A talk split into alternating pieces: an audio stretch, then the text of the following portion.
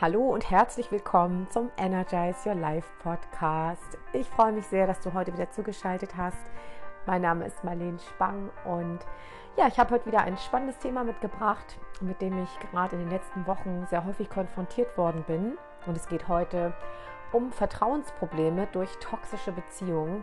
Und ich bin mir ganz sicher, dass viele von euch dieses Phänomen kennen, dass sie, wenn sie einmal in ihrem Vertrauen so richtig tief erschüttert worden sind, sich eigentlich gar nicht mehr so richtig auf jemanden einlassen können, beziehungsweise vielleicht überall die Gefahr lauern sehen, dass da bei einem anderen Menschen wieder irgendetwas nicht stimmen könnte, dass man sich schützen muss und dass man einen neuen Kontakt eigentlich gar nicht so richtig genießen kann.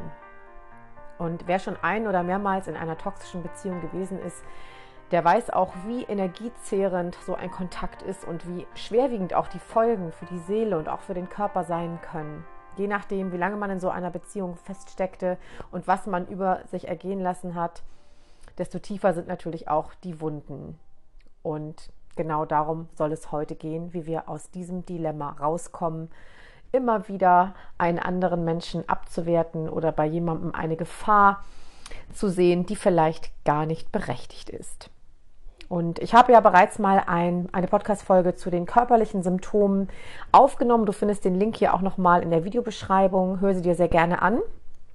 Und heute soll es aber um die seelischen Folgen gehen, denn die sind ja mindestens genauso beeinträchtigend wie die körperlichen. Genauer gesagt geht es um das Problem, dass nach solchen Beziehungen, nach solchen toxischen Beziehungen, dass man ein ganz großes Problem hat, seinen eigenen Wahrnehmungen eigentlich wieder zu trauen und einem anderen Menschen, dem man neu begegnet, nicht leicht diese Dinge anhaftet, mit denen man einst in einer toxischen Beziehung konfrontiert wurde. Also das, was man mit einem toxischen Ex-Partner, mit einer toxischen Ex-Partnerin erlebt hat, dass man genau diese Dinge nicht auf einen anderen Menschen projiziert.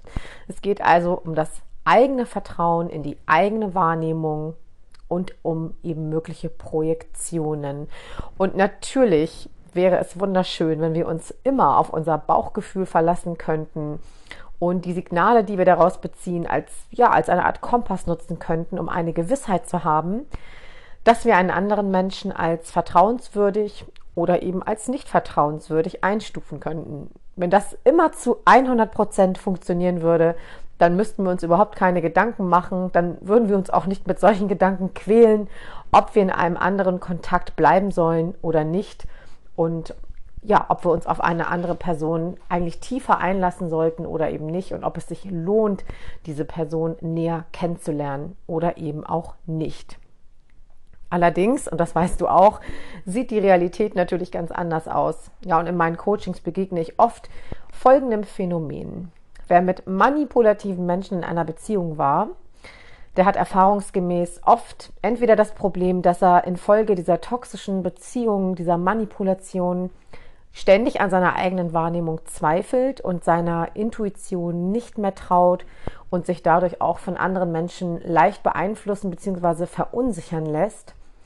Ja, er zweifelt vielleicht an seiner eigenen Fähigkeit, auf seine Wahrnehmung zu vertrauen und es gibt dann wieder andere Menschen, die befinden sich in einem sogenannten Daueralarmzustand, in dem sie immer das Gefühl haben, aufpassen zu müssen, in dem sie das Gefühl haben, sie müssen sich schützen. Sie haben oft das Gefühl, bei dem anderen, den sie jetzt vielleicht gerade kennengelernt haben, stimmt wieder irgendetwas nicht. Und vielleicht kommt dir das bekannt vor. Ich weiß, dass es sehr vielen Menschen so geht. Das ist also so eine Art, ja, so ein Zustand erhöhter Alarmbereitschaft. Man kann sich eigentlich gar nicht mehr so richtig zurücklehnen und entspannen, sondern errichtet eine große, eine hohe Schutzmauer, obwohl es dafür eigentlich überhaupt gar keinen Grund gibt.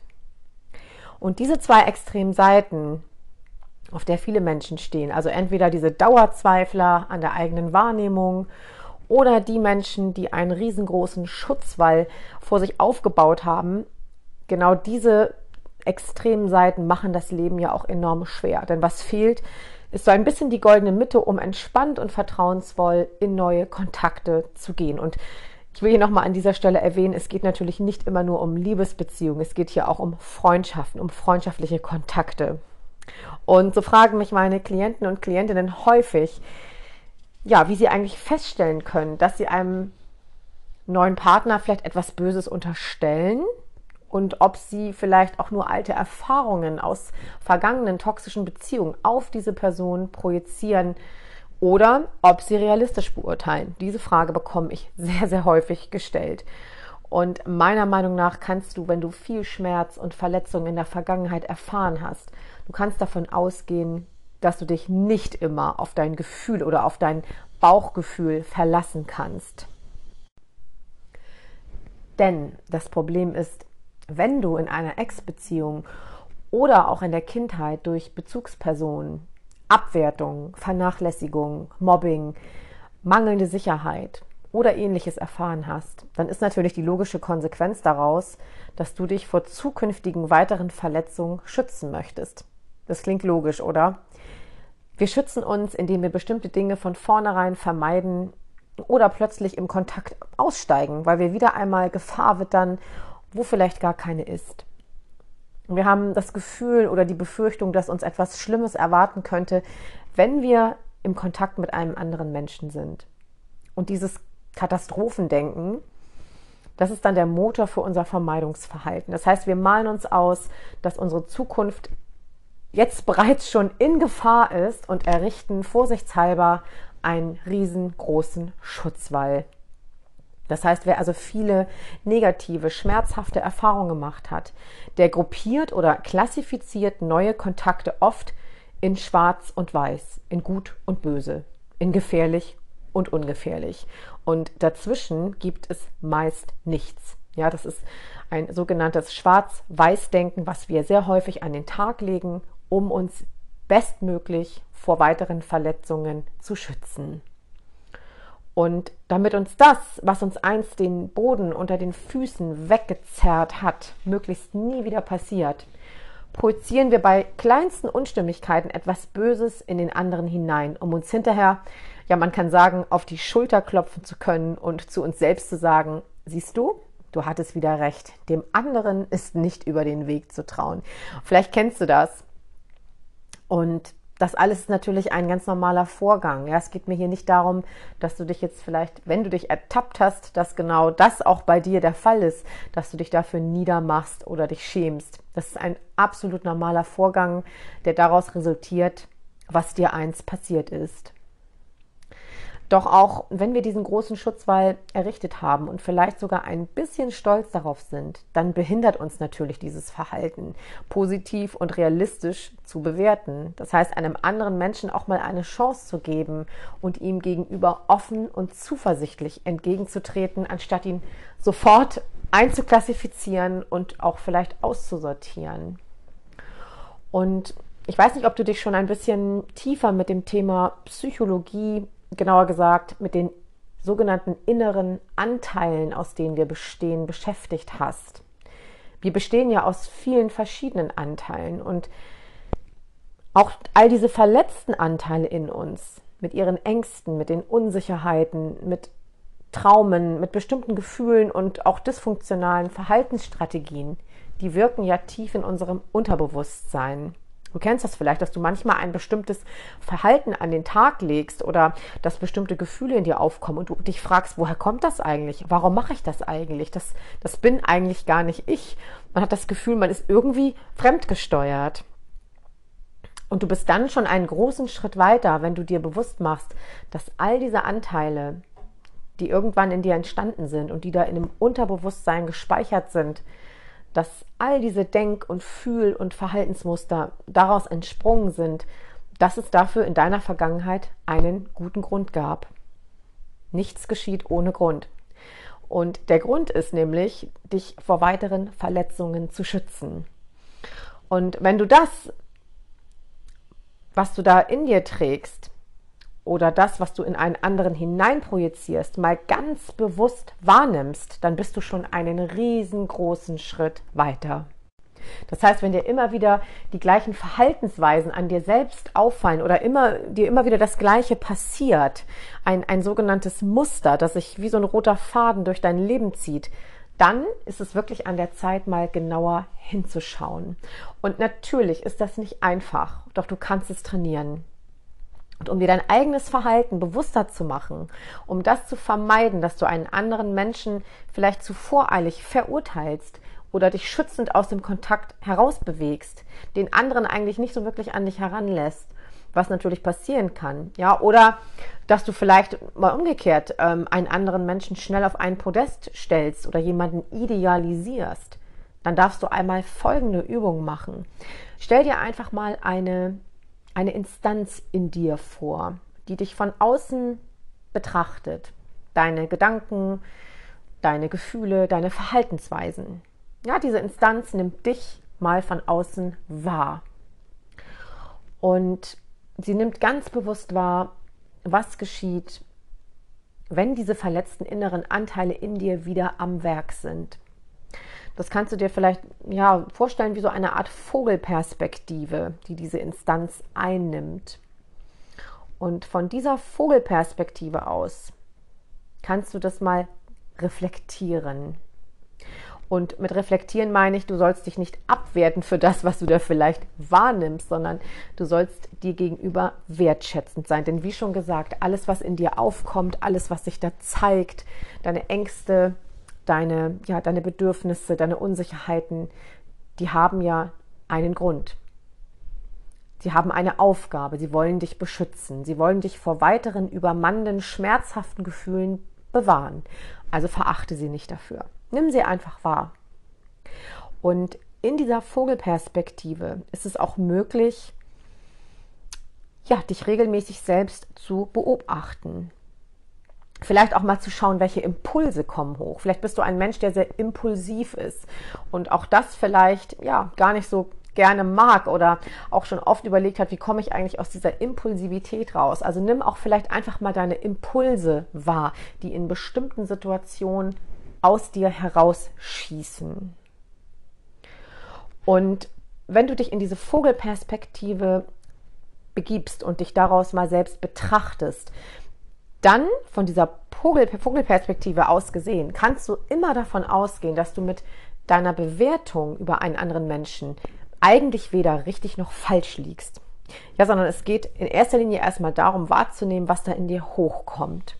Und mit diesem ganz bewussten Beobachten dessen, was da in dir geschieht, egal was in dir geschieht, egal was da an Bewertung aufpoppt, bist du natürlich auch in der Lage, einen Raum zu kreieren. Und zwar einen Raum oder man sagt ja auch eine Pause zwischen einem Reiz, einer Wahrnehmung und deiner Reaktion oder deiner Beurteilung. Das heißt, du nimmst einen Menschen wahr, es kommt ein Reiz in dich hinein und statt jetzt sofort zu reagieren oder gleich wieder zu denken, das ist sowieso wieder nichts oder der will sowieso wieder nur dies und das oder ich ahne schon, der tut mir eh nicht gut, der wird bestimmt auch genau das und das mit mir machen. Damit das nicht passiert, kreiere einen kleinen Raum, eine kleine Pause zwischen diesem Reiz, dieser Wahrnehmung und deiner Reaktion. Und so kannst du auch eine Art Kontrolle darüber erlangen, was du tust. Also du kannst dein Verhalten kontrollieren und du kannst natürlich auch mal ganz intensiv wahrnehmen, welches Gefühl kommt da eigentlich in dir hoch. Und zweifel nicht, idealisiere nicht, sondern hinterfrage einfach deine Wahrnehmung und reflektiere sie. Und du darfst dann beim nächsten Mal, wenn du wieder in einer Situation bist, wo vielleicht Zweifel in dir hochkommen oder wo du jemanden vielleicht idealisierst, dann darfst du wieder mal ganz bewusst erforschen, woher deine Wahrnehmung stammt. Was ist eigentlich die Quelle für deine Gefühle, die da in dir aufkommen?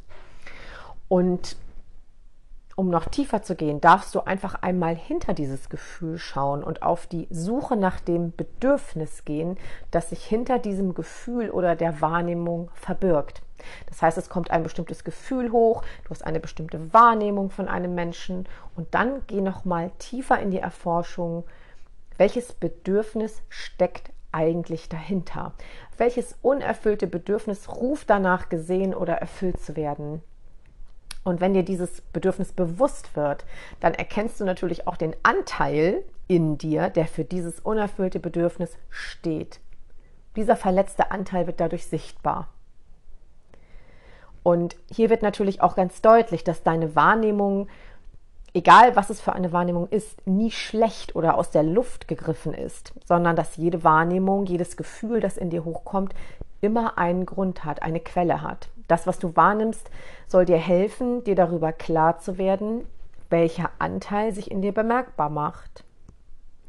Und mit dieser Klarheit kannst du dann einen weiteren Schritt gehen und, mich, und dich mit dem, was da in dir aufkommt, nochmal näher auseinandersetzen mit deinem inneren Anteil in Kontakt gehen und mal zu erforschen, um welches Bedürfnis geht es eigentlich konkret. Ja, vielleicht hast du das Bedürfnis nach Sicherheit, nach Geborgenheit. Vielleicht hast du das extreme Bedürfnis danach, endlich wieder vertrauen zu können. Oder du hast das Bedürfnis danach, endlich mal gesehen zu werden, endlich geliebt zu werden. Und zweitens kannst du dir überlegen, welches Bedürfnis dein Gegenüber, also diesem Menschen, den du mit Zweifel betrachtest oder idealisierst, welches Bedürfnis soll dieses Gegenüber eigentlich erfüllen oder hätte dieser Mensch erfüllen sollen, wenn du vielleicht schon wieder aus dem Kontakt rausgegangen bist? Um welches Bedürfnis geht es? Warum hast du den anderen vielleicht wieder gehen lassen oder warum hast du vielleicht wieder daran gezweifelt, dass dieser Mensch es gut mit dir meint? Welches Bedürfnis steckt dahinter? Und dann kannst du dich als letztes nochmal fragen, und von wem hast du dir genau dieses Bedürfnis in der Kindheit gewünscht? Von welcher Bezugsperson hättest du dir die Erfüllung dieses Bedürfnis gewünscht? Und ja, welches Bedürfnis wurde in der Kindheit gewünscht? Nicht oder viel zu wenig erfüllt, viel zu selten erfüllt.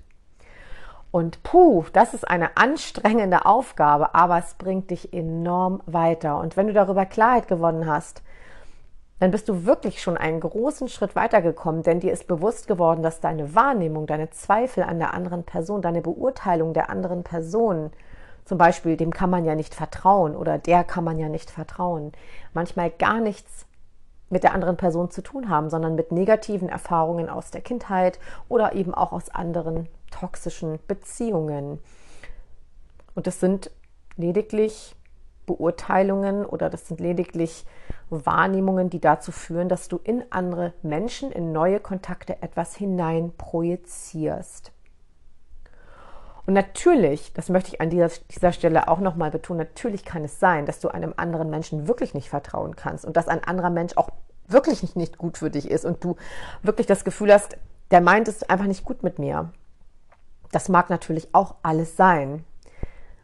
Aber durch die Erforschung dieser inneren Anteile, die in unserem Unterbewusstsein schlummern und sich vielleicht bei jedem Kontakt melden und dich auch auffallend häufig zweifeln lassen und auffällig häufig dafür sorgen, dass du immer irgendwie so ein bisschen Abstand bewahrst. Dadurch wirst du natürlich immer besser darin, auch zu unterscheiden, ob ein anderer Mensch wirklich eine Gefahr für dich ist oder ob du vielleicht deine Wahrnehmung einfach mal korrigieren darfst. Und diese Arbeit an dir selbst, wie schon gesagt, ist anstrengend, aber sie wird sich lohnen und dein Leben in Zukunft auch erleichtern, damit du ja bewusster im Kontakt mit anderen Menschen sein kannst und auch dein Selbstvertrauen stärken kannst.